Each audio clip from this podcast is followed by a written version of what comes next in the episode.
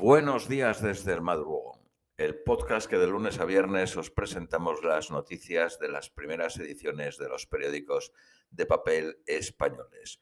Vamos con las de hoy, jueves 15 de abril a las 3 y 19 de la mañana en España. Periódico ABC. Estados Unidos coordina con la OTAN salir de Afganistán para el próximo 11 de septiembre. Biden anunció su decisión de poner fin a la guerra más larga de Estados Unidos pese a los riesgos de la retirada de alas al yihadismo mundial.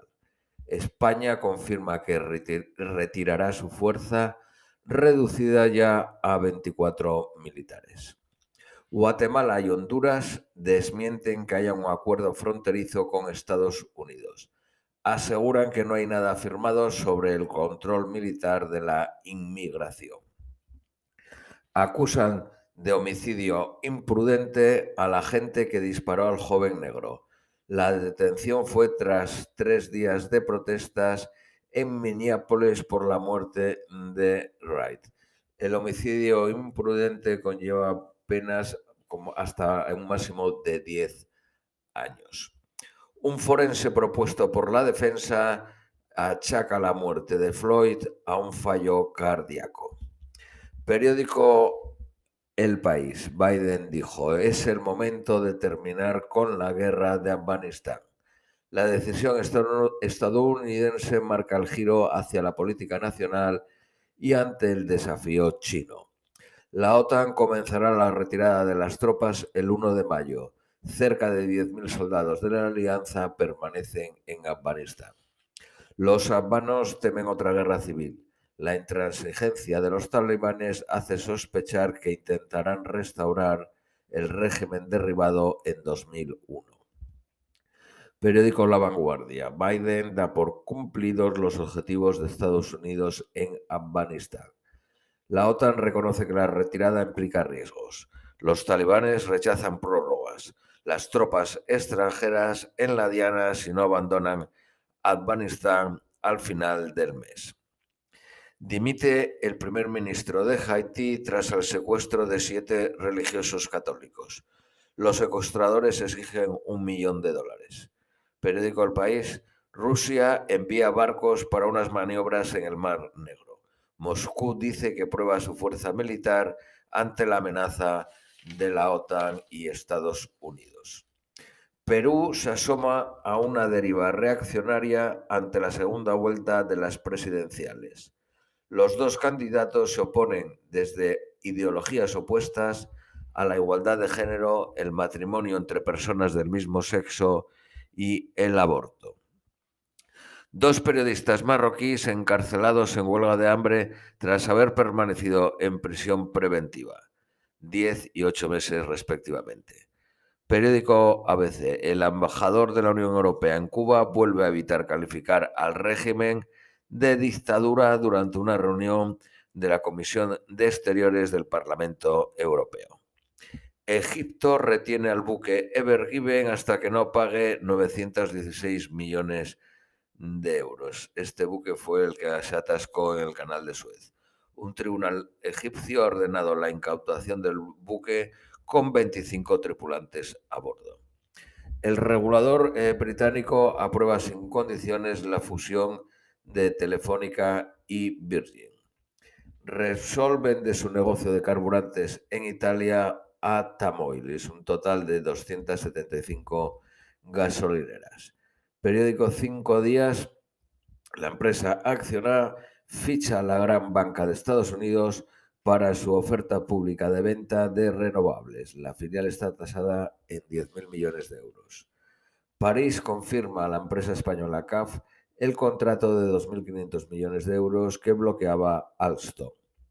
La farmacéutica Pfizer sale al rescate de la Unión Europea y añade 50 millones, 50 millones de dosis este trimestre. La Agencia Europea del Medicamento emitirá la recomendación de uso de la vacuna de Janssen la próxima semana. Televisa y Univision fusionan sus medios para aportar para crear la televisión en streaming. Está valorada en 4.000 millones de euros y creará un gigante de televisión en español. Periódico El Economista, el gobierno promete a la Unión Europea cobrar por el uso de autovías para financiarlas. La gran, banca de Estados Unidos destroza previsiones. Goldman Sachs, JP Morgan y Wells Fargo superan las estimaciones para el primer trimestre.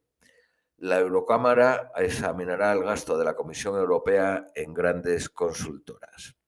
El Banco Santander y la tecnológica IBM ofrecen mil becas de tecnología. Periódico ABC, vamos con las noticias nacionales españolas.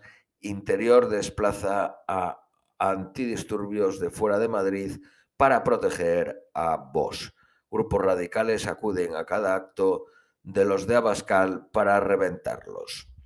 El presidente Sánchez alaba a la República y eleva el frentismo ante el 4 de mayo. Casado le acusa de celebrar fechas que han dividido a los españoles y Abascal ve una amenaza al rey. El Partido Socialista y sus socios dan vía libre a los piquetes violentos. Sanidad valora espaciar la segunda dosis ante el clamor para desatascar la campaña. Madrid propone inocular la vacuna de AstraZeneca a voluntarios. Periódico El País, La República y un adoquín vuelven al Congreso. El presidente Sánchez elogia el hito y despierta la irritación de la derecha. Gil Lázaro de Vos llama a Marlasca falaz, cobarde, sectario e indigno. Ciudadanos nombró a Albert Rivera patrono de una fundación en Madrid. La Fiscalía plantea que se rechace el recurso del PP y mantener fuera de las listas a Tony Cantó y Agustín Conde. Sanidad decidirá en días sobre la segunda dosis de AstraZeneca. La tasa de incidencia supera los 200. Periódico La Razón. El rey emérito no tendrá que declarar tras su regularización fiscal. 15.000 euros en multa al vecino que Iglesias acusa de acoso. Certificado COVID, no pasaporte. Los estados de la Unión Europea se reservarán la potestad de seguir imponiendo restricciones a los ya inmunizados y otros controles pese a las presiones de España y Grecia. Periódico La Vanguardia, el PP lleva un vídeo de los socialistas a la Junta Electoral. Vídeo en el que se pide el voto, algo que no está permitido en pre-campaña. Esto es todo por hoy y os deseamos un feliz jueves.